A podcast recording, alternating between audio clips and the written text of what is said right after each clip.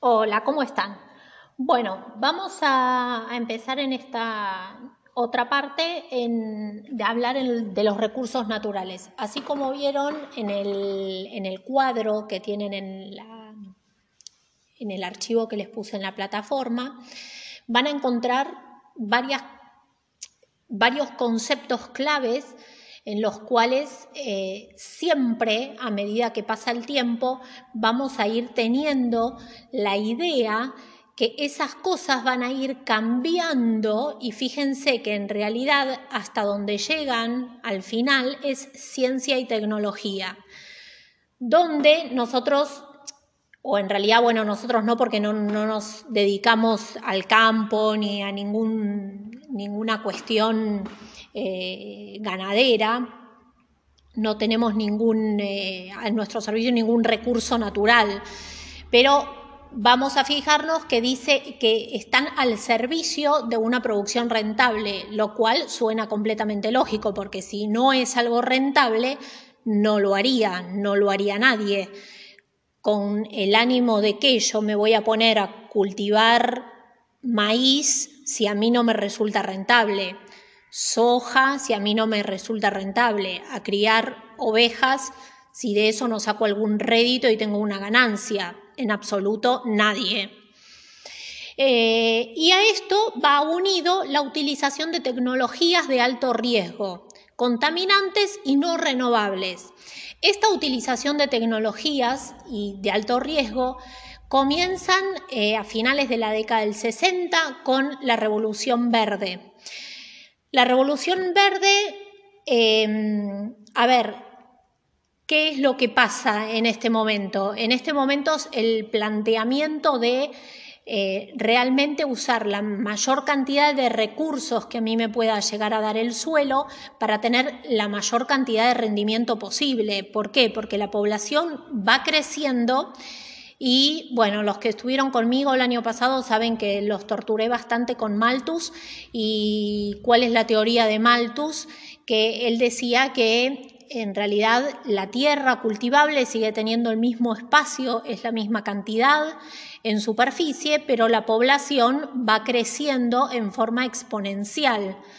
Entonces, yo voy a tener un metro cuadrado cultivable, lo voy a seguir teniendo hoy dentro de 10 años, pero ¿qué pasa? No voy a tener que alimentar a 10 personas, voy a tener que alimentar en 10 años, voy a tener que alimentar a 100 o 80 personas. Entonces, ¿cómo hago para que ese metro cuadrado me rinda la cantidad entonces, justamente esta revolución verde, científicos, agrónomos, dieron a conocer unas semillas que eran bastante, eh, digamos, en su momento, pensemos esto, a ver, 50, ya casi 60 años atrás, bastante novedoso, que era el... Eh, eh, tener la, garantía de que esa semilla era buena y que siempre iba a dar buenos frutos. Eh, que yo iba a plantar esa semilla y que el maíz iba a ser 100% bueno. No es que iba a tener alguna, alguna consecuencia o algún, algún problema en que eso lo pueda llegar a, se me pueda llegar a arruinar el cultivo. A ver, obviamente hablamos de cuestiones eh, no naturales. Si, si viene, no sé, un huracán, obviamente que por más de que la semilla sea buena, se me volaron todos los choclos. Pero eh, si no, es como que siempre iba a ser el producto de buena calidad. Y con eso iba entonces yo tener mucho más rendimiento. A su vez, eh, también tengo eh, el doble eh, la doble cosecha. Entonces yo, agilizando mm, eh, el, tiempo de cultivo, eh, yo puedo tener dos cosechas en un año. Entonces piensen otra vez en ese metro cuadrado que yo puedo plantar y yo puedo sacar dos cosechas en el año. Obviamente voy a utilizar esa semilla que está técnicamente mejorada, genéticamente mejorada, para que pueda dos veces al año a mí darme eh, una buena cosecha y que para mí sea rentable. Después, eh, en la segunda hoja, eh, van a tener básicamente diferenciados los tres, los cuatro territorios, sí, iba a decir tres porque son los extrapampeanos, eh, los cuatro territorios, los pampeanos, los cuyanos, patagónicos y noreste y noroeste. Van a estar eh, diferenciados en la, la producción y en lo que tienen, así como ustedes pusieron en el trabajo anterior, donde hablamos de economías regionales, que muy bien, yo, ustedes saben que no evalúo, eh, no, no, me interesa saber su opinión en realidad y no digo, ah, está mal porque piensan distinto o porque, no, porque cada uno justificó su opinión. Hablamos de economías regionales porque la idea es que justamente como algunos que dijeron, bueno, Obviamente la, dividimos así, la encontramos así, ¿por qué? Porque en el norte no tenemos el mismo clima o el mismo tipo de suelo que en la Patagonia, entonces sería eh, loco pensar que en Tierra del Fuego podría yo cultivar yerba mate o eh, tener, eh, no sé, vacas también en Tierra del Fuego porque se morirían de frío. Estarían, serían de establo y es otro tipo de razas que no hay, no hay acá, em, en Argentina.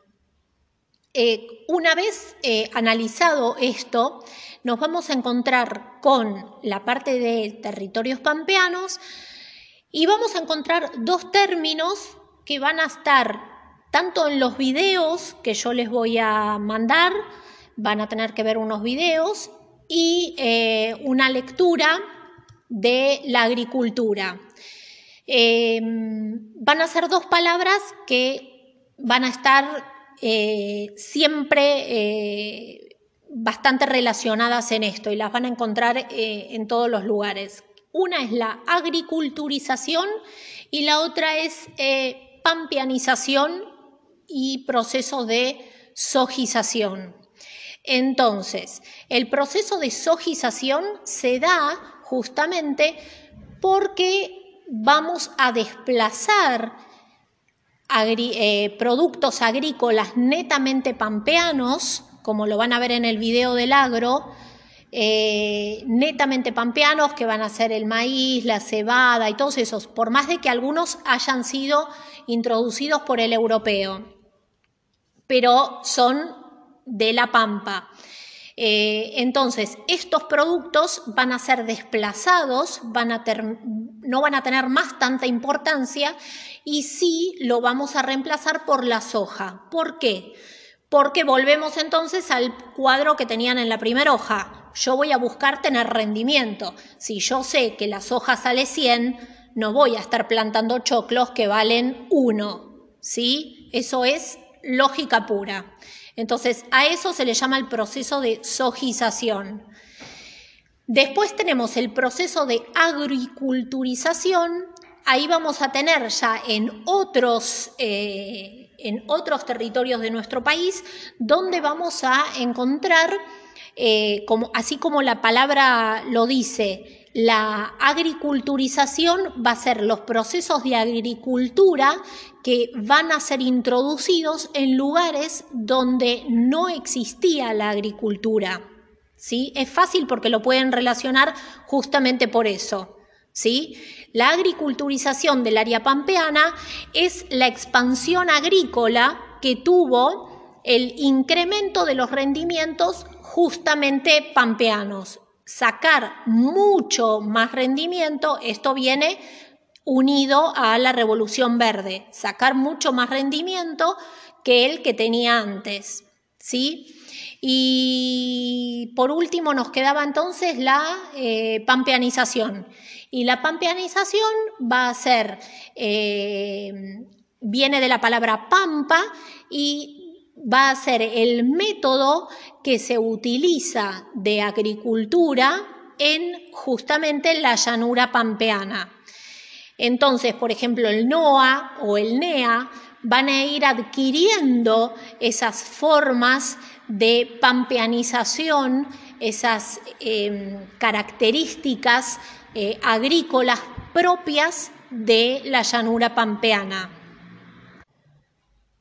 Dentro de los circuitos agroindustriales eh, nos vamos a encontrar con, eh, obviamente, la agricultura y la industria y dividida en las diferentes actividades que tengan esos actores sociales dentro de la región. A veces está dentro de la región o a veces puede estar en dos regiones alternativas. Yo puedo tener eh, la agricultura en una región y, por ejemplo, la industria de ese producto en otra región. Em, esto va a llevar a la distinta capacidad que tenga de influir ese producto eh, dentro de la tecnología. Eh, a ver, si quieren se los puedo poner. Eh, yo sé que los que estuvieron en tercero conmigo vieron e hicieron el, el, trabajo del circuito del algodón, donde vimos, por ejemplo, que el algodón tiene que ser em, procesado eh, muy rápidamente una vez que se saca de, la planta. Entonces, eh, yo no podría tener, por ejemplo, el cultivo del algodón en en la provincia de Chaco, en la llanura chaqueña, y por ejemplo la, eh, la, fábrica de fibrado o de hilado en Chubut o en Neuquén, porque primero sería una locura porque yo gastaría un montón de tiempo y dinero en transporte y eh, llevándolo hasta esa fábrica. Entonces me conviene tenerlo eh, ahí cerca. Lo mismo ocurre con el azúcar. El azúcar, si yo, una vez que el proceso de sacarosa no pasa, es decir, pasan 48 eh, horas, no sirve. Es decir, todo el azúcar que yo pude juntar, toda la caña, la tengo que tirar porque después de la quema no me sirve. Entonces, justamente están todas localizadas en la provincia de Tucumán. No lo fueron, no pusieron la industria azucarera en otro lugar. ¿sí? Espero que, bueno, me parece eh, que lo puedan llegar a, entender. Eh, esto obviamente va a, a haber una imposición de precios sumado a la utilización de mano de obra y tecnología. Eh, el análisis de este circuito productivo es útil para diferenciar distintas etapas de producción, para observar estos actores que van a intervenir en ellas, que ya sea el campesino, eh, el, fletero, eh, el jefe de la industria, el dueño de la, de la máquina, porque a veces también las máquinas se alquilan, ¿sí? todos esos van a tener eh, eh, una interferencia hacia ese producto final y se lo relaciona entre sí con una problemática X que puede generar, ¿sí? Eh, sin pensar realmente las cuestiones que podemos llegar a decir negativas en nuestro país. Uno de los principales actores dentro de los circuitos productivos son los productores agropecuarios que pueden ser a veces de una agricultura familiar, a veces eh, también pueden ser eh, varias familias que puedan trabajar en una cooperativa o trabajadores rurales que simplemente le llevan o trabajan para una empresa. Entonces, vamos a tener los productores agropecuarios que pueden estar divididos en dos.